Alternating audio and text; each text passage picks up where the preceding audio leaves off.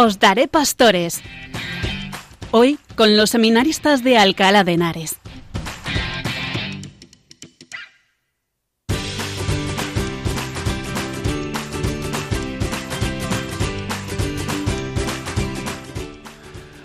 Ha nacido nuestro Salvador. Alegrémonos. No puede haber lugar para la tristeza, cuando acaba de nacer la vida, la misma que acaba con el temor de la mortalidad y nos infunde la alegría de la eternidad prometida. Nadie tiene por qué sentirse alejado de la participación de semejante gozo. A todos es común la razón para el júbilo, porque nuestro Señor, destructor del pecado y de la muerte, como no ha encontrado a nadie libre de culpa, ha venido para liberarnos a todos. Alégrese el santo, puesto que se acerca a la victoria. Regocíjese el pecador, puesto que se le invita al perdón. Anímese el gentil, ya que se le llama a la vida. Con estas palabras de San León Magno, que la Iglesia nos propone para rezar el oficio de lecturas de la solemnidad de la Natividad del Señor, comenzamos una nueva edición del programa Os Daré Pastores, aquí en Radio María, la radio de la Virgen, presentado esta vez por nosotros, los seminaristas del Seminario de la Inmaculada y de los Santos Niños Justo y Pastor de Alcalá de Henares. Antes que nada, como bien sabréis, queridos oyentes, nos encontramos dentro de la octava de Navidad. Así que en nombre de todos los que realizamos este programa, os deseamos una feliz y santa Navidad, esperando que esté llena de gozo, del gozo que nace de saber lo que ha supuesto y supondrá la venida del Salvador a este mundo, y que haya asumido nuestra condición humana, excepto en el pecado. Un saludo especial y nuestra oración a los ancianos, enfermos y a los que quizá no estáis pasando por un buen momento.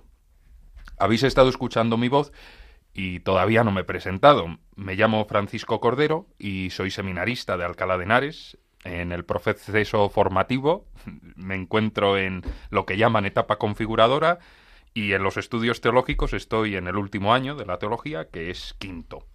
Pero para la realización de este programa no, no estoy solo, sino que estoy acompañado por otros compañeros seminaristas sin los cuales pues este programa no, no sería posible. Se les voy a ir presentando y ellos pues les irán también saludando y diciendo pues de qué, en qué etapa y en qué curso están. Buenas noches, Juan Pedro Bernal. Buenas noches, Francisco. Buenas noches, queridos radioyentes de Radio María.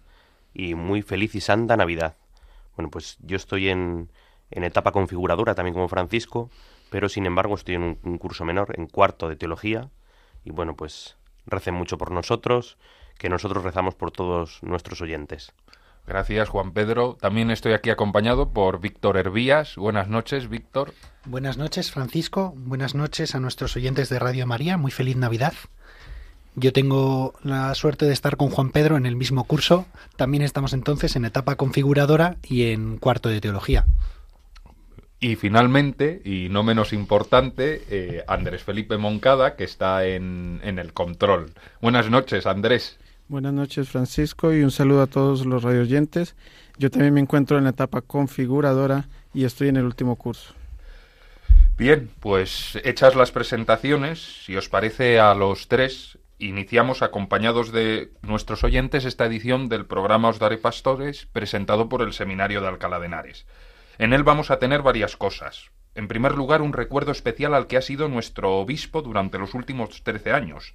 También Víctor ha entrevistado al vicario de Cultura de nuestra diócesis, don Juan Miguel Prim. Tendremos una sección musical, veremos qué nos trae Andrés Felipe.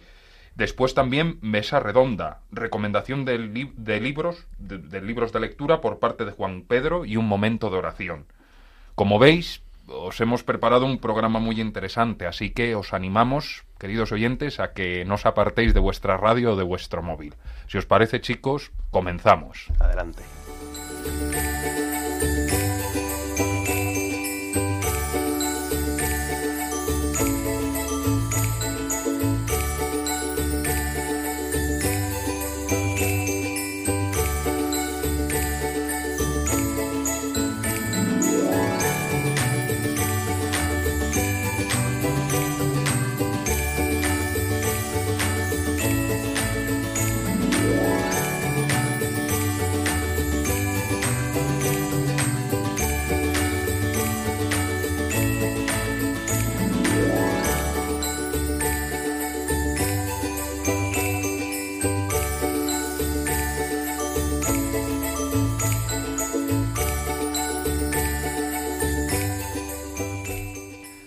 El pasado 7 de julio, nuestro obispo don Juan Antonio Reizpla cumplió 75 años, y esta es la edad en la que la Iglesia recomienda a los obispos presentar su renuncia al gobierno pastoral de su diócesis al Papa. Nuestro obispo así lo hizo, y le fue aceptada el 21 de septiembre del año 2022, pasando de esta manera a ser obispo emérito de la diócesis de Alcalá. Finalizaba de esta manera un episcopado de más de trece años, que podemos definir de intenso y fructífero, en el que se ha fomentado la formación de los laicos, han sido acogidos e impulsados muchos carismas y movimientos, se han recuperado muchos elementos de la piedad popular complutense que estaban casi desaparecidos, se ha abierto un seminario, un una capilla de adoración perpetua, se ha intentado que en todos los pueblos hubiese presencia de un sacerdote y en lo que toca al Seminario Mayor Diocesano, se puede decir que lo ha llevado en el corazón. Muestra de ello es que venía una vez por semana a celebrar la Eucaristía y a cenar con nosotros. Y vamos, hablo por el nombre de todos mis compañeros, pues lo que hemos podido aprender con sus homilías, a veces un poco largas, pero, pero aprendíamos, aprendíamos mucho. Y por ello, pues hemos querido hacerle un pequeño homenaje. Y os vamos a poner un fragmento de, de, la homilía que pronunció el pasado 3 de diciembre en la misa de acción de gracias por su ministerio episcopal que tuvimos en la Catedral de Alcalá. Decía el salmista, alabad al Señor, que la música es buena. Nuestro Dios merece una alabanza armoniosa. Para eso nos hemos convocado aquí esta mañana, para cantar al Señor y darle gracias.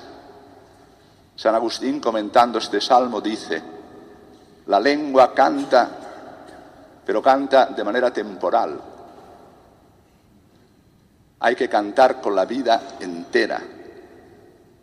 Y aquí vengo yo para ponerla bajo la consideración vuestra, tal manera que como hermano vuestro suplico una oración por todo lo que ha sido la trayectoria de mi vida sacerdotal y episcopal. Merece, decía el salmista, una alabanza armoniosa. No se trata solo de una melodía, no soy yo, son muchas voces, pero armoniosas.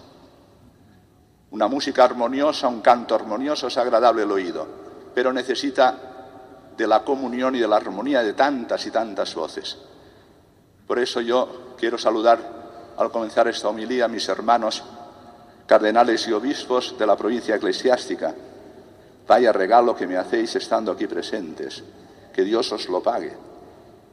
Y sois una expresión de la comunión de la Iglesia para que nuestra alabanza verdaderamente sea armoniosa. Lo mismo, queridas autoridades que estáis aquí presentes, representaciones de las distintas instituciones de Alcalá de Henares, representaciones de los movimientos, la vida consagrada, hermanos sacerdotes, cofradías, queridos fieles que habéis querido acudir de mi diócesis de origen, la archidiócesis de Valencia, de la diócesis de Segorbe Castellón, de la diócesis de Cartagena en España, que coincide con la comunidad autónoma de Murcia.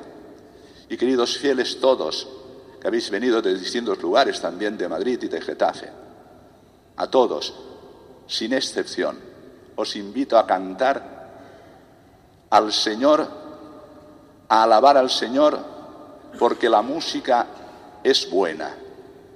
Y quien despierta esa música en nuestro interior, es nada menos que el Espíritu Santo, el amor de Dios derramado en nuestros corazones, que no pone solo nuestras lenguas a cantar, sino a gritar de júbilo con todo el corazón. Porque Dios reconstruye Jerusalén siempre, continuaba diciendo el Salmo. Vaya regalo que me ha hecho el Colegio de Consultores cuando escogieron esta fecha, porque nada menos Hoy celebra la Iglesia Católica la memoria obligatoria de San Francisco Javier, alguien que he llevado yo siempre en el corazón como alguien a quien seguir. Y dentro del contexto, como no podía ser menos, de la novena a la Inmaculada, la Virgen María a la que mis padres me consagraron apenas nacer. Todo con María y con María siempre la victoria. Y seguro que con María la música es buena, el júbilo que despierta en nosotros el Espíritu Santo es espléndido y juntos, los que estamos aquí, los que seguís esta celebración desde vuestras casas, entonamos un cántico con una armonía que el Señor reconocerá porque es la armonía de quienes se aman. Perdonad mis torpezas y mis pecados. Os lo digo de todo corazón. Perdonad mis torpezas y mis pecados y ayudadme a vivir en las palabras de vida que hemos escuchado, para que de la mano de Jesucristo, allí donde estemos, se encienda una luz. Y algo os tiene que, dar, que quedar claro a todos los que estáis aquí, a todos los que habéis conocido mi ministerio sacerdotal y episcopal. Os he amado, a todos y a cada uno. Os amo. Y con la gracia de Dios y la asistencia de la Virgen María, os amaré siempre. Amén.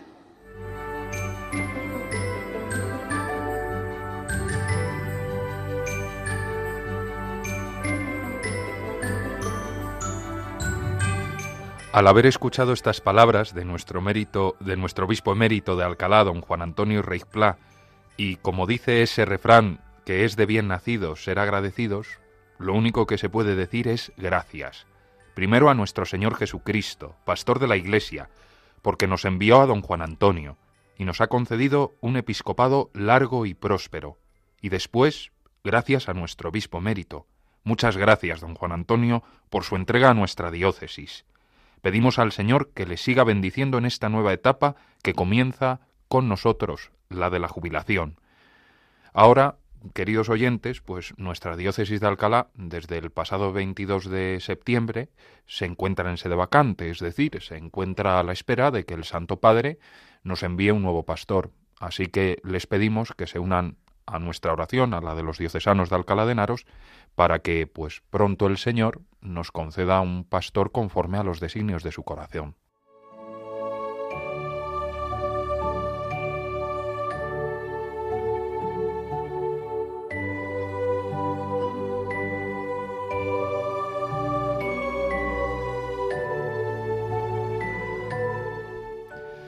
Comenzamos ahora otra sección de nuestro programa, en la que tenemos una entrevista. Víctor, ¿a quién nos has traído, a quién has entrevistado y por qué lo has entrevistado? Pues traigo una entrevista con don Juan Miguel Prim, que es primeramente sacerdote católico de nuestra diócesis complutense. Además de eso, es el vicario de cultura ha sido rector de nuestro seminario diocesano desde el año 2000 a 2010, 10 años enteros aguantando y formando seminaristas, y actualmente es párroco en Santa María la Mayor. El motivo de nuestra entrevista es en referencia a estos tiempos de Navidad que hemos estado viviendo, este tiempo de Adviento, en lo que supone la preparación tanto en el seminario, por su faceta de rector, como en la parroquia. Y también hemos hablado un poquito sobre qué supone esta Navidad culturalmente y la cultura propiamente para los cristianos. Pues vamos a escuchar esa entrevista que además la has hecho en, vamos a decir, tu casa, Víctor, porque, para que lo sepan ustedes, eh, Víctor allí también está eh, de pastoral. Además es su primer año, porque nosotros vamos dos años de pastoral a las parroquias y Víctor ha sido de esa tanda de seminaristas que han empezado en una nueva parroquia y además es una parroquia, vamos a decir, muy alcalaína. Y el que es alcalaíno también de pro, pues me imagino que se sienta también muy orgulloso. Han sido castigados con mi presencia allí en Santa María, sí. Pues bien, escuchamos la entrevista. Bueno, buenas noches, don Juan Miguel. Si quieres saludar a nuestros radioyentes. Buenas noches y un grandísimo saludo a todas las personas que escuchan Radio María, que les hace un grandísimo bien. Bueno, eh, don Juan Miguel, usted ha sido rector de nuestro seminario durante varios años, como hemos comentado ya en la entrada, y ha tenido la oportunidad de acompañar a varias generaciones de sacerdotes en ese tiempo formativo y de, discernimiento. Eh, ¿Qué papel juega en todo ello el Adviento y la Navidad? Iniciativas quizá como el Belén del Seminario que nos ha tocado montar hace ya casi un mes que suponen, por ejemplo, una oportunidad de trabajar en grupo. Bueno, realmente yo creo que todos los tiempos litúrgicos fuertes eh, durante el año se viven de manera especial en el seminario, gracias a que aquí hay una comunidad de fe, una comunidad de oración que reza todos los días juntos, algo que hacemos en las parroquias, pero que, en el seminario sin duda tiene una intensidad mayor, son tiempos especiales. En concreto, el Adviento y la Navidad eh, a mí me parece que son pues, tiempos especialmente entrañables, eh, en los que además vivimos quizá con más interioridad también por el momento del año, pues es el otoño, es el invierno, el curso ya ha comenzado, ya los estudiantes ya están más centrados. Entonces, en el seminario eh, yo recuerdo estos tiempos como tiempos muy bonitos, especialmente el tiempo de oración personal, y también las, celebraciones pues, en Adviento, en torno, en torno a la corona de Adviento, la liturgia con los textos de los profetas, eh, el Día de la Inmaculada, que además es, patrona de, nuestro seminario, o después ya pues, los días de la Navidad, en los que, bueno, pues en las parroquias y, también en la propia casa, con la propia familia, pues tenemos ocasión de, compartir esta fe. Yo los he vivido siempre como tiempos especialmente de intimidad con el Señor, de, despertar el deseo, de despertar pues las ganas de tener una oración más profunda, especialmente pues acompañados por María. El tema del Belén, pues bueno, también eh, siempre es como una tarea añadida a todas las cosas que tenemos que hacer, pero luego nos arreglamos de haberlo hecho, ¿no? Porque ciertamente el Belén es uno de los signos eh, más bonitos de la Navidad, más populares Recordemos, pues eso, desde San Francisco hasta, hasta el último documento del Papa Francisco que nos recordaba, pues eso, como, a través del Belén podemos ver la ternura de Dios. ¿no? Y luego también es una ocasión pues para invitar personas, personas de la familia, de las parroquias, de la misma ciudad, en nuestro caso de Alcalá de Henares, pues que accedan al seminario, que vean el Belén, que acudan con los niños y que de algún modo también sientan suyo ese espacio de formación de los que van a ser sus sacerdotes en el futuro. Muy bien. Es, ahora usted, después del seminario, ¿no? Ha sido párroco de, algunos pueblos y, está ahora mismo en Santa María la Mayor, aquí en el centro de, Alcalá. Eh, que además la conozco bien porque me ha tocado a mí de pastoral este año. Exactamente, disfrutamos de tu presencia. ¿Cómo, ¿Cómo, ha ayudado a los fieles de, la parroquia a preparar este momento que hemos vivido, sobre todo este momento de Navidad? Bueno, pues eh, comenzábamos en el Adviento, como en todas las parroquias, pues como despertando un poquito el, amor a, la venida del Señor, despertando el deseo, pues a través de, la confesión. En nuestra parroquia confesamos mucho, gracias a Dios, somos una parroquia de centro y hay muchas personas que tienen posibilidad de reconciliarse con Dios. Y, también especialmente en el Adviento, pues a través de tres meditaciones que hemos hecho de, de Adviento, Luego también pues la vigilia de la Inmaculada que le hicimos en nuestra parroquia, porque la hacemos siempre como es parroquia de la Virgen, pues para toda la ciudad de Alcalá, para todo el arciprestazgo. Y luego ya en los días de la Navidad, pues eh, sobre todo pues con los niños, con las familias. Eh, este año pues hemos ido a, cantar con los niños y con el coro de la parroquia a una residencia de, de ancianos. Hemos tenido ocasión de, pues eso, los domingos de Adviento, de ir preparando este encuentro, también pues con el encuentro de sembradores de estrellas que hacemos todos los años en la Plaza Cervantes con todas las parroquias y también a través de algunos conciertos de música sacra que también han sido bonitos para acercarnos a la, belleza de Dios a través de la música, la música que ha suscitado la misma fe en el pueblo cristiano a lo largo de los siglos. Y luego, pues, eh, bueno, pues especialmente la Misa del Gallo, que es entrañable que pues eso quizá en los últimos años ha tenido menos asistencia por el tema de la pandemia, pero que ya pues vuelve a, tener su, vigor y, el día de Navidad. ¿no? Son bueno pues la vida cotidiana, la vida, la vida de la parroquia, especialmente a través de la liturgia y luego también de los encuentros con las familias y con los niños. Lo, ha mencionado ya de algún, de algún modo con algunas de las cosas que ha dicho, pero, pero quizás para, para la gente que, no solo ya de la parroquia, sino cómo, cómo vivir este tiempo de Navidad, cómo celebrar la Navidad en estas épocas sin descentrarnos de la buena nueva que Cristo nos trae y quedarnos en los anuncios de turrones y en el champán. Sí. Bueno, yo creo que la, gran ayuda que tenemos es la liturgia acompañada de la oración personal. Nosotros tenemos la suerte de tener aquí en la parroquia la Capilla de las Santas Formas, que es la capilla de adoración eh, perpetua de nuestra diócesis. Acabamos de cumplir además 10 años desde que don Juan Antonio la, la abrió. Entonces, hay textos preciosos para estos días de los santos padres, de, otros santos, los mismos textos de, la liturgia, tenemos eh, pues el Magnificat o un montón de, subsidios que nos pueden ayudar a adentrarnos un poco más en este misterio y luego hay que contemplar, hay que contemplar, ¿no? Pues en nuestra parroquia en Adviento pusimos una estrella justo debajo de la Virgen y encima del altar eh, y bueno, pues la gente cuando entraba en la parroquia, incluso los que no, no, vienen habitualmente, que pasan por aquí, pues miraban la estrella y algo les llamaba la atención, ¿no? O en Navidad, pues el misterio, la Sagrada Familia con el niño, que atrae muchas miradas, atrae muchos padres también con sus hijos y que es ocasión de catequesis, pues para que los padres digan, pues mira, este es Jesús que nació en Belén, etcétera, ¿no? O cuando hagamos también pues la, la fiesta de Epifanía, la fiesta de los magos, ¿no?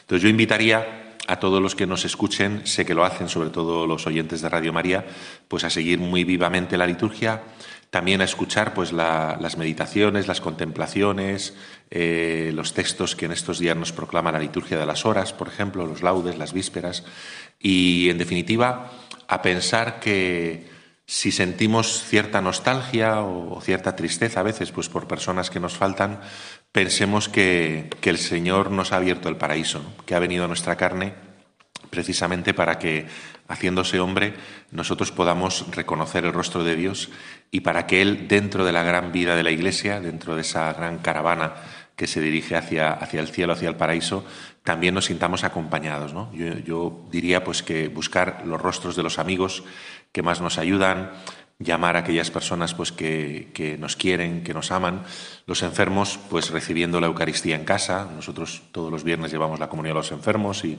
ahora en Navidad pues intentamos hacernos más presentes, ¿no? Así que, bueno, yo diría que todas estas cosas nos ayudan, Hay muchísima, desde música hasta textos literarios, eh, poesías, eh, en fin, programas de televisión en los canales que son de la Iglesia, tenemos muchos medios. En, ese sentido, y aprovecho todo esto para hacer una pregunta un poco en dos partes, porque lo vemos especialmente en el tiempo de Navidad, que quedan un remanentes culturales en nuestra sociedad, quizás no especialmente religiosos, pero sí tradiciones que podemos encontrar también a lo largo del, año.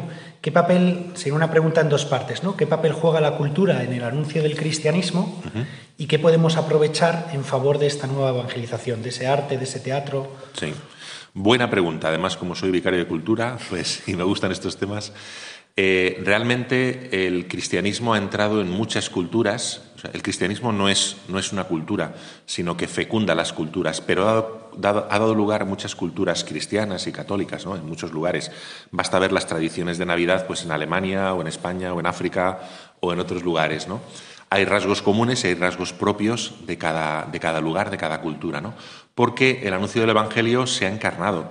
Eh, nosotros, por ejemplo, en la parroquia tenemos una imagen de San Nicolás. Entonces, el día 6 de diciembre celebramos la misa de San Nicolás, aunque era memoria libre, la hicimos como, como memoria obligatoria, precisamente por, porque hay muchos fieles que acuden ante la imagen de San Nicolás a rezar, ¿no? Bueno, pues San Nicolás es Santa Claus, ni más ni menos. Un obispo de Bari del siglo IV, perdón, un obispo de, Turquía, eh, de Mira, en el siglo IV, que después sus restos son trasladados a Italia, a Bari, y es un santo de la caridad, es un santo que, ayuda a los niños, que ayuda a las familias. Y como eso, tenemos pues los villancicos que podemos escuchar, hay además villancicos modernos, villancicos clásicos, villancicos populares. Tenemos, por supuesto, la tradición de los belenes, eh, la bendición de la mesa en Navidad. Pero es que luego, bueno, pues hay muchas películas que se están haciendo ahora también pues por iniciativa de cristianos, con testimonios de mártires, con, con relatos evangélicos o con o con vidas de santos, ¿no?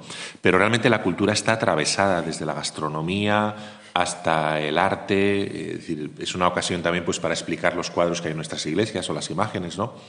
El, el fenómeno de la luz en el Adviento y en la Navidad, ¿por qué decoramos con luces nuestras ciudades, ¿no? Pues para atraer turismo o porque realmente tenemos algo que decir, ¿no? Que la oscuridad la vence precisamente el sol que nace de lo alto, ¿no? El Señor. Entonces, hay muchísimas realidades culturales. Nosotros lo hacemos a, veces a través del aula cultural Civitas Day en el Obispado, lo hacemos también a través de estos recitales o conciertos, o pienso pues en otras representaciones. ¿no? Pues hace un tiempo hacíamos en nuestra parroquia una representación del milagro de las Santas Formas, que da lugar a nuestra adoración perpetua, con un grupo de teatro de la diócesis. Hay muchísimas iniciativas que son preciosas y algunas que nos traen también de otros países, pues como lo de las posadas, muchos de los que vienen de México o de América. ¿no? Y esas tradiciones yo creo que es bonito incorporarlas, pues igual que hacemos una recogida de alimentos para, las familias más necesitadas. ¿no? Por lo tanto, sí, la, cultura está atravesada de todos estos signos y gestos que no podemos perder y que son ocasión también para evangelizar fuera de las iglesias. Pues para ir cerrando, dos pequeñas preguntas breves. La primera, vamos a tener después en el programa una mesa redonda donde vamos a hablar de Belén, pero no del Belén, sino del viaje que tuvimos nosotros a Tierra Santa. Sí. Sé que hace unos años, cuando estuvo usted en el seminario, si no me equivoco, tuvieron también la oportunidad. Entonces, ¿algún pequeño recuerdo, algo que le marcase de aquel viaje? Bueno, fue un viaje muy entrañable porque lo hicimos con el obispo, en aquella ocasión era don Jesús Catala, fuimos todo el seminario, fuimos con un sacerdote que conocía muy bien Tierra Santa y que nos abría todas las puertas. Eh, en aquel viaje, pues bueno, realmente la visita a Belén, a la Basílica de la Natividad, por supuesto, ¿no? al lugar donde pone aquí se hizo carne, aquí se encarnó el Hijo de Dios, ¿no? que eso es muy impresionante pensar que en un lugar físico allí, allí el verbo se ha hecho carne. ¿no?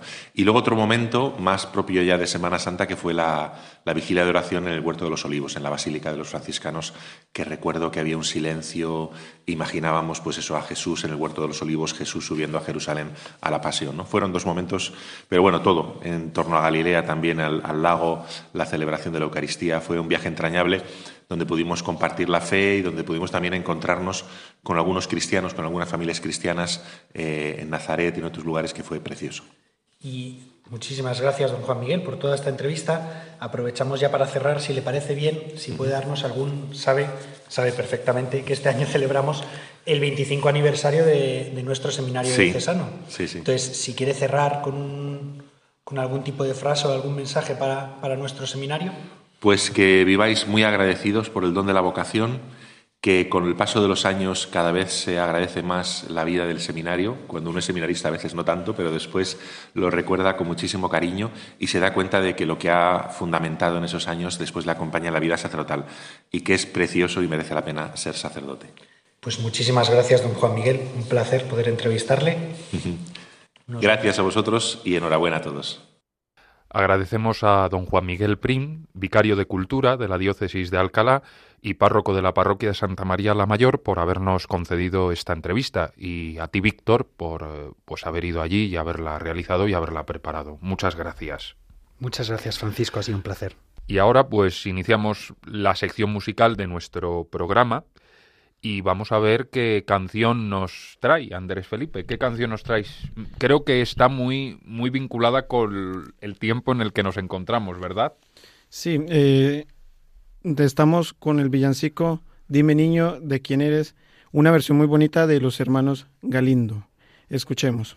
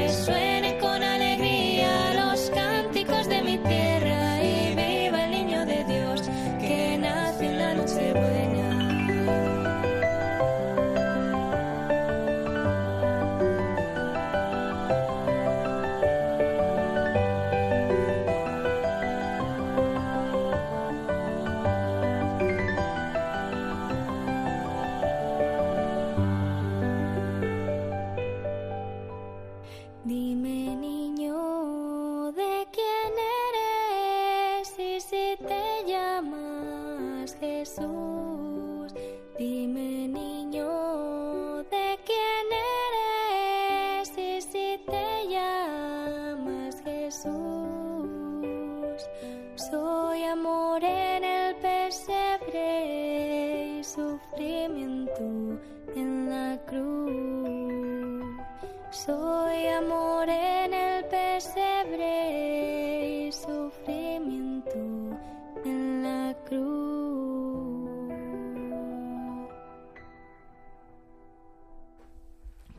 Andrés Felipe. Eh, muchas gracias. Y, nos vas a contar un poquito la historia de este villancico tan popular, ¿verdad? Sí. Eh, os anuncio un gozo inmenso hoy. En la ciudad de David ha nacido para ustedes un Salvador, que es el Mesías y el Señor. Miren cómo lo reconocerán. Hallarán un niño recién nacido envuelto en pañales y acostado en un pesebre Lucas 2 del versículo 10 al 12. Este villancico, que algunos lo datan como andaluz, pero a la mayoría le dan origen murciano, está basado en este trozo de la Biblia, donde se habla sobre el nacimiento del niño Jesús, hijo de la Virgen María y del Espíritu Santo, completado con ciertos tintes macabros que pese a lo alegre de su melodía, acompañada generalmente de panderetas y de los coros infantiles, siempre nos dejan un sabor amargo con esas frases finales donde nos damos cuenta de la gente que nos va faltando al llegar a estas fechas. En sus orígenes era una poesía, o más bien un pequeño compendio de teología resumido en dos estrofas y un estribillo, a la que más tarde decidieron introducirle música y hacerle unos arreglos para convertirlo en un villancico. Además, es un gran ejemplo de villancico genuino, ya que la historia y el tiempo han conseguido que confundamos una canción navideña con un villancico, y a priori no es lo mismo. Una cosa sería un villancico y otra es la canción de Navidad. Cuando se habla de Navidad es la natividad de Jesús, no de otra cosa. Evidentemente, Todas estas cosas son solo el acompañamiento y han hecho que muchas veces se pierda el sentido incluso del mismo Papá Noel o del árbol que tienen una razón de ser. Se hizo muy popular en Panamá, donde como en todo país latinoamericano tiene sus propios villancicos, además de hacer sus propias versiones de otros más universales. Una de las interpretaciones más conocidas sobre este tema la hizo Manolo Escobar en su disco Los 50 villancicos más populares de 1980. Gracias Andrés por todo. Yo, yo desconocía, no sé si vosotros, pero yo desconocía toda la historia que tenía de fondo este villancico, ni sabía que era, que era murciano. A mí, siempre que lo escucho, mm, no sé si os pasará a vosotros, pero siempre me viene a la cabeza un momento que es después de la misa del gallo, en el momento en el que se da a venerar la, la imagen del niño Jesús, cantar este villancico. A mí, siempre que lo oigo, me viene a la cabeza. Bien, estamos en el programa de Os Daré Pastores, aquí en Radio María, presentada esta edición por el Seminario de Alcalá de Henares, y en lo que llevamos de programa hemos comenzado haciendo un pequeño homenaje al que ha sido nuestro obispo hasta hace unos pocos meses, hoy obispo emérito de Alcalá de Henares, don Juan Antonio Reichpla. Víctor ha entrevistado a don Juan Miguel Prim, vicario de Cultura, que nos ha hablado un poquito del significado y sentido de la Navidad, del tiempo de Adviento, todo lo que se realiza en la parroquia y también pues el fin de todo lo que están allí haciendo de evangelizar. Y qué bonito lo que ha dicho, que es a las familias y a los niños que pasan por la parroquia de Santa María. Y eh, Andrés Felipe nos acaba de traer eh, la historia de un villancico muy popular, que es el Dime niño de quién eres. Y eh, ahora vamos a recordar a nuestros oyentes que nos encontramos en el tiempo de Navidad y, también pues hacemos la llamada a ayudar económicamente a Radio María para que esta radio de la Virgen, que tanto bien hace a tantas personas, pues llegue a muchos rincones, a muchos rincones de España.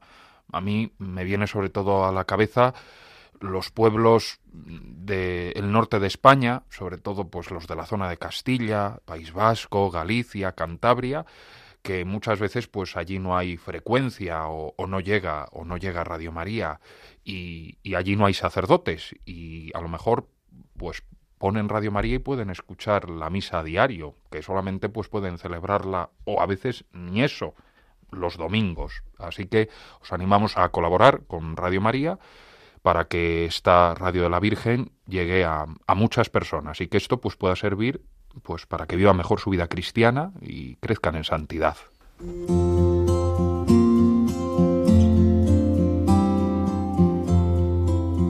Os ha nacido un Salvador, el Mesías, el Señor, dijo el ángel a los pastores.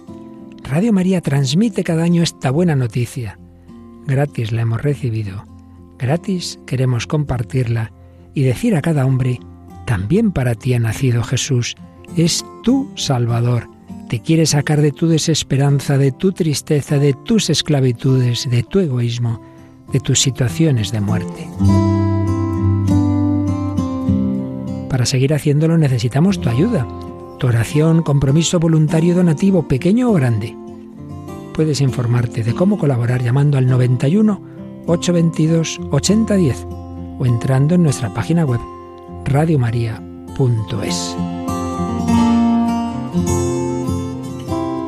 Así podremos llegar a todos los hombres y decirles de corazón, feliz Navidad. Ahora abrimos todos nuestros micrófonos para la mesa redonda. Y Víctor, que es el encargado de prepararla, nos va a poner los temas sobre la mesa. Así que a ponerlos, Víctor. Pues junto con los cafecitos que tenemos ya a estas horas de la noche para aguantar, he traído unos cuantos temas, ya que estamos hablando de, de Belénes y de todo lo que supone montar ese nacimiento. Este año al montar el Belén en el seminario, en, durante, sobre todo durante el puente de la Inmaculada, yo creo que todos teníamos una mirada un poquito diferente sobre esos lugares que íbamos colocando. Y esto es porque después de un montón de dificultades hemos conseguido por fin realizar un viaje que llevábamos mucho tiempo planificando a Tierra Santa. Todo el seminario pudo viajar a Belén, en, allí, en Tierra Santa, y comprobar con nuestros propios ojos ese lugar donde el Verbo se hizo carne, también el lugar de la Anunciación, ver el lago de Galilea, visitar el Santo Sepulcro, estar en el Monte del Calvario. No quiero agotar los temas porque me gustaría de hecho que mis compañeros, para eso es una mesa redonda, no para que hable yo solo, participasen de esto. Así que voy a empezar con la primera pregunta que es obligada. Juan Pedro, comienza tú, venga. ¿Cuál es el lugar que más te impactó o que más te llamó la atención? Pues mira, yo mientras preparaba el programa eh, pensaba un poco, pues Belén fue el primer sitio donde, pues dentro de esta peregrinación a Tierra Santa, fue el primer sitio donde estuvimos. Eh, pues la primer, el primer lugar que visitamos, lógicamente, fue la Basílica de la Natividad. Y al entrar es muy curioso que la puerta es muy pequeñita. Y dicen, vamos, siempre lo cuentan, lo cuentan pues nuestro guía, que además tiene un programa en esta casa, desde aquí le mandamos saludos a Nacho, a Nacho Figueroa, eh, pues entras y la puerta es tan pequeñita que te tienes que agachar. Pero no solo eso, sino que lo pensaba, continúas por la nave de la basílica y para llegar al, al lugar de la gruta, que está pues como el, debajo del presbiterio, te tienes que volver a agachar. Te tienes que volver a agachar y me hablaba un poco pues de la kenosis, ¿no? Del abajamiento que tiene el Señor eh, con nosotros, que es lo que estamos celebrando estos días que Dios se ha hecho carne como nosotros, que Dios pues tiene la misma carne que yo, que es el misterio pues uno de los misterios fundamentales de nuestra fe. Francisco, ¿quieres continuar? Sí, yo, por ejemplo, el lugar que más me impactó eh, y donde yo ahí fue fui más consciente de todo fue en el Calvario. A mí, a mí ahí es donde recé hice composición de lugar, eh, hice eh, ser consciente que, que, estábamos en el lugar donde se culminó nuestra, nuestra salvación. Y luego acercarte también ahí te tienes que bajar para, para donde está el hueco de la cruz también te tienes que bajar y, a bajarte meter ahí la mano y, y ahí saber que ahí seguramente caerían las, las gotas de sangre y saber que ahí al pie de la cruz, ahí donde estamos rezando, estaba estuvieron nuestra madre y, y San Juan, en quien, pues, como ya sabemos, pues estamos también allí representados todos. Y, y luego yo, aparte de los lugares, os lo decía, no sé si os acordáis, cuando llegamos a Belén, claro, yo, claro, te imaginas Belén, pues un pueblito con casitas blancas, pues como lo ponemos en, en, nuestras casas. Y yo me acuerdo que lo dije muchas veces. Digo, pero si esto, esto no es como yo me lo imaginaba. Claro, es una ciudad con edificios y luego encima minaretes. Vamos, no tiene nada que ver con lo que uno se imagina. Claro, tendría que ver cuando, en, en los momentos de había nuestro Señor sería de otra manera. Pero, pero a mí eso me sorprendió mucho. Pero sí, el lugar que a mí me impactó fue el Calvario. Es importante en ese sentido, ¿no, Francisco? Que no vamos como a un parque temático, ¿no? Mm. O sea, eh, tú te puedes imaginar que vas a un parque temático y que vas a vivir, eh, pues, como si estuvieras, como si fueras una figurita del Belén. Y no, claro, vas a visitar el lugar donde, el lugar. O sea, esta es una representación, pues, de eso. De, y para contar, pues, que hay cosas muy bonitas, pero también muy, pues, anécdotas graciosas. Francisco en la gruta de la Natividad. Uy.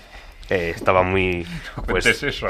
pues muy pues muy metido muy claro pues contemplando ese misterio estábamos todos contemplando y yo justamente le estaba haciendo una foto para que tuviera de recuerdo eh, pues llevaba la mochila y de repente se le cayó la botella y pues tenemos ese momento grabado porque nos hizo pues fue muy gracioso eh, el ruido que sí, verdad sí, sí, sí pero bueno Ha hablado Francisco de la composición del lugar, el que tiene una espiritualidad también muy, muy ignaciana, que hemos estado además de ejercicios espirituales este año en, en Javier, con el padre Arzubialde. Y en ese sentido estoy seguro de que estar en Tierra Santa ha ayudado mucho. Andrés, ¿para qué otras cosas crees que es útil para un seminarista en su formación visitar Tierra Santa? ¿Qué crees que le puede aportar un seminarista en su proceso formativo esta visita a Tierra Santa? Pues eh, primero, eh, visitar Tierra Santa nos da una composición del lugar y, y nos ayuda pues a comprender eh, lo que vivió el Señor más de cerca. Eh, nos hace componer el lugar y nos hace entender por qué de cierta manera el Señor actuó o hizo lo que hizo, según la cultura pues de Tierra Santa de Israel.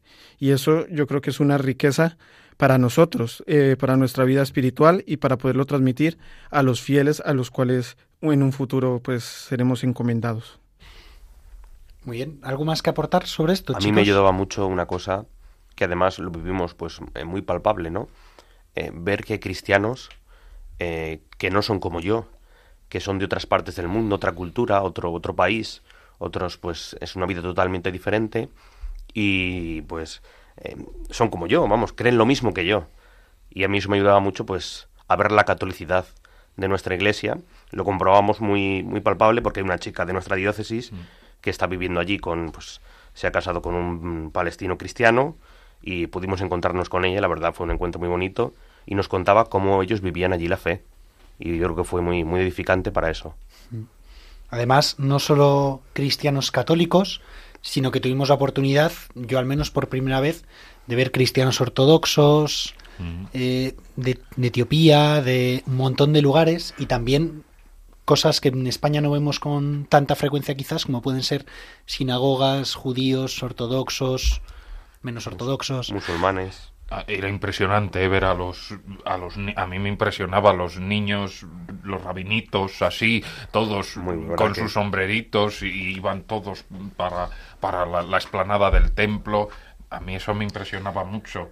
Y, claro, y, luego ir por la calle, claro, aquí es común eh, eh, cómo es nuestra cultura de nuestro país, que es una cultura cristiana, pero allí en sí no es una cultura cristiana, aunque haya ocurrido allí la historia de la salvación. Es que ibas por la calle, te encontrabas mezquitas, te encontrabas... Era raro ver un, una iglesia, podías verlas, pero no era lo, no era lo común, no había, no, no había ese ambiente. Y cuando rezábamos el Vía Crucis, estamos allí nosotros rezando, pero un- una algarabía había por ahí que, que no... Y con, y con todo esto que nos dices, Francisco, ¿qué le dirías tú a una de estas personas que nos está escuchando ahora mismo en Radio María? ¿Por qué tendría que ir a Tierra Santa? Si está dudando, ¿por qué ir? Yo, yo les diría, ¿por qué ir a Tierra Santa? Pues eh, para, para, para ver y pues el sitio donde, donde ocurrió nuestra salvación. Y, eso, vamos, yo lo hablo desde mi propia experiencia, a mí eh, el haber ido allí, eh, ahora cuando rezo el Evangelio, las lecturas, incluso cuando en clase nos explican cosas, pues o rezas los salmos, ya pues mientan al templo, mientan el lago de, Tiberiades, mientan Nazaret, mientan Belén, pues yo ya, yo, estaba ahí, lo he visto, o el Calvario, es decir, ya pues y, empiezas a hacer oración y, ves esos sitios también y o a ver las piedras donde dicen que lloró Cristo. Pues a mí pues me ayuda más pues pues para, para hacer oración y para y, luego pues ser más consciente del sitio donde vivió nuestro Señor. Vamos. Juanpe, una, una frase breve y demoledora para convencerles. Ah. A ver. Wow, me pone Víctor en un apuro. Yo creo que el viaje a Tierra Santa es eh, vivir el quinto evangelio, ¿no? Eso que hablan, pues, vivirlo en persona, vivir, eh, vivir los lugares, vivir en oración, porque no es un viaje como me puedo ir pues a la playa o me puedo ir a no estas peregrinaciones siempre son un viaje que edifican pues que me edifican que me edifican como cristiano que edifican mi fe y pues que vivan el quinto evangelio que es tierra santa. Pues querido hermano y tú ¿Qué les dirías? Porque nos preguntas tú a nosotros, pero tú no te atreves a decir nada tumbativo. No, no, no, no, ciertamente yo, eh, yo animaría, sin, sin lugar a dudas, es una experiencia que cambia la vida, no es necesaria, pues Cristo se ha encarnado y se encarna en cada uno de nuestros altares y ustedes que han podido ir a esa misa del gallo han visto de nuevo nacer a Cristo en vez de en el portal entre las manos del sacerdote. Pero especialmente para esos sacerdotes, nosotros como seminaristas, creo que es una experiencia no solo enriquecedora, sino que es realmente un cambio que nos va a acompañar a lo largo de todo nuestro ministerio con esto, si no les hemos podido convencer, pues no sé de qué más modos lo podremos hacer. Espero que Nacho Figueroa, que nos hizo de guía estupendo, tenga muchos mejores argumentos. Nosotros, esta es nuestra pobreza y aquí lo dejamos.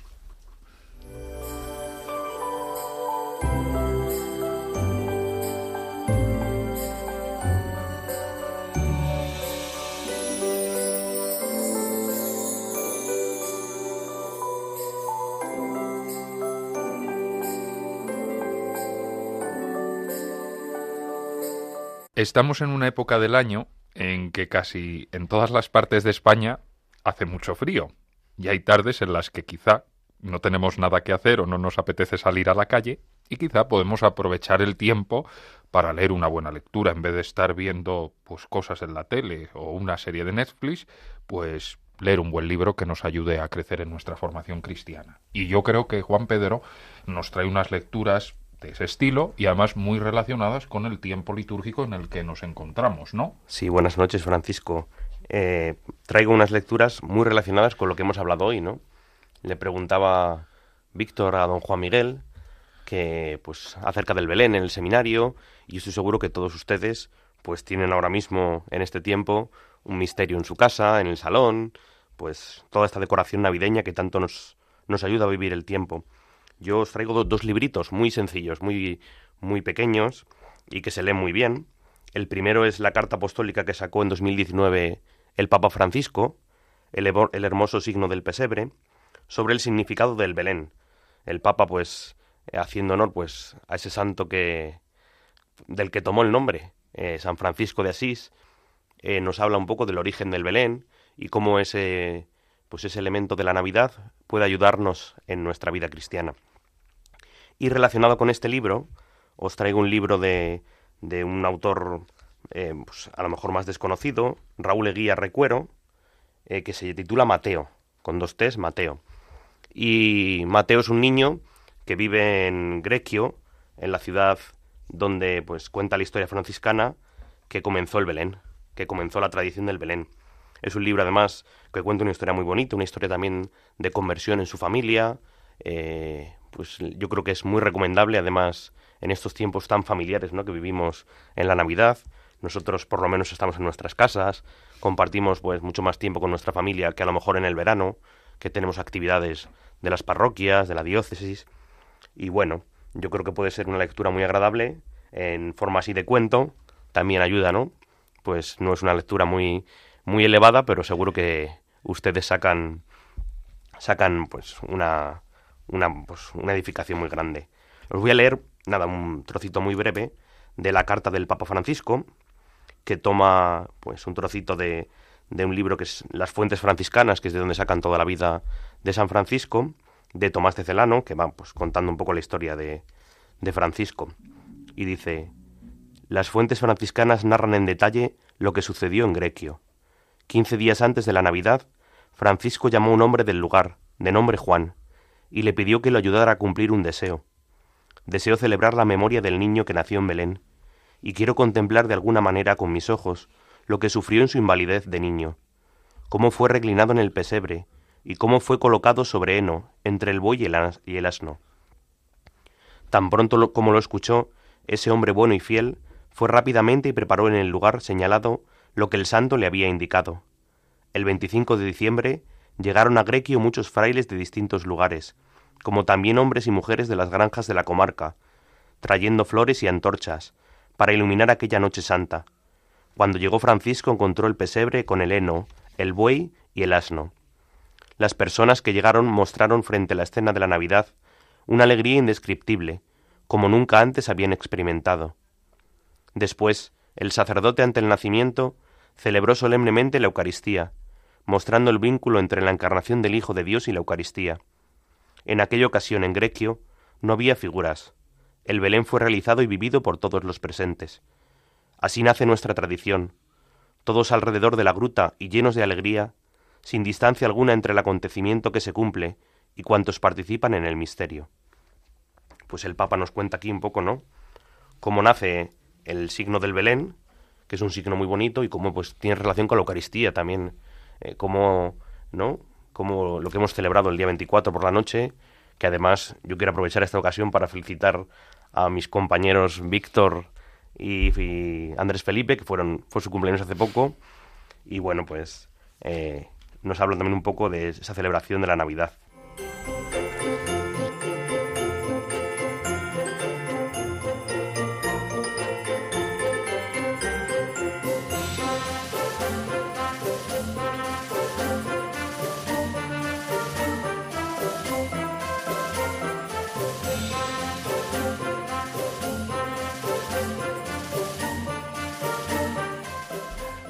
Gracias, Juan Pedro. Bueno, tú has felicitado a, nuestros otros dos compañeros, pero tu cumpleaños fue el día de Nochebuena, así que también muchas felicidades. Muchas gracias. Bueno, pues ya saben eh, lo que nos ha recomendado mm, Juan Pedro.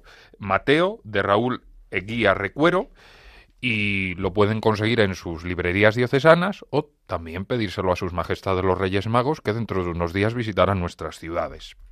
Y ya llegamos a la recta final de este programa de Os Daré Pastores, presentado por nosotros, los seminaristas de Alcalá de Henares. Y vamos a concluirlo de la mejor forma que se puede hacer, que es rezando. Y lo vamos a hacer con una oración muy especial, porque como recordarán ustedes, estamos celebrando el 25 aniversario de la fundación de nuestro seminario y con ocasión de esta efeméride, pues eh, se ha hecho una, una, oración, la elaboró nuestro rector y, es la que vamos a rezar. Así que les pedimos que mientras Juan Pedro la va rezando, pues ustedes pues las vayan repitiendo esas palabras. Oh Dios, unidos a Jesucristo, a quien ungiste con el Espíritu Santo en el Jordán, te damos gracias por los dones que has derramado a lo largo de estos veinticinco años de historia de nuestro Seminario Mayor Diocesano. Te alabamos y te bendecimos por todos los que se han formado para recibir el orden sacerdotal durante este tiempo y así alimentar al pueblo santo con tu palabra y fortalecerlo con los sacramentos. Te pedimos que renueves en todos los presbíteros de nuestra diócesis la gracia que recibieron con la imposición de manos, y que despiertes en muchos jóvenes la vocación sacerdotal, para que, con la protección constante de María Inmaculada y la intercesión poderosa de nuestros patronos, los santos niños justo y pastor, sean muchos los que respondan generosamente a la llamada de tu Hijo, que no vino a ser servido sino a servir.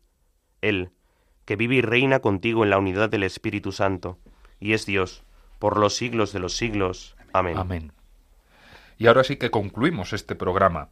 En primer lugar, dando las gracias a mis compañeros, que como sigo diciendo, sin ellos este programa no sería posible. Muchas gracias por vuestro esfuerzo y trabajo en las distintas secciones. Os voy a ir despidiendo a cada uno y así también os despedís de nuestros oyentes.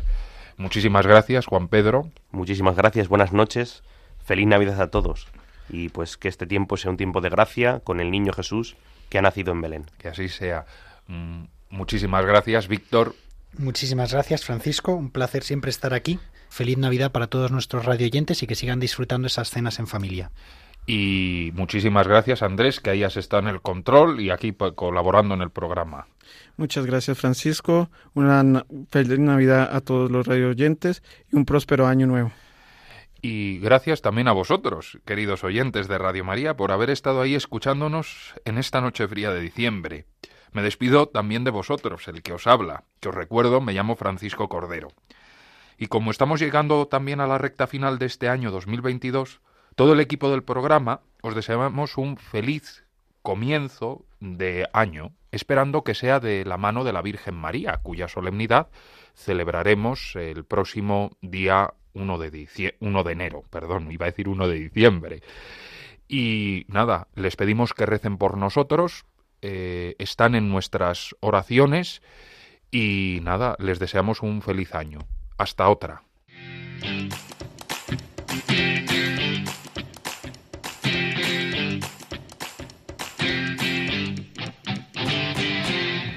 Os daré pastores.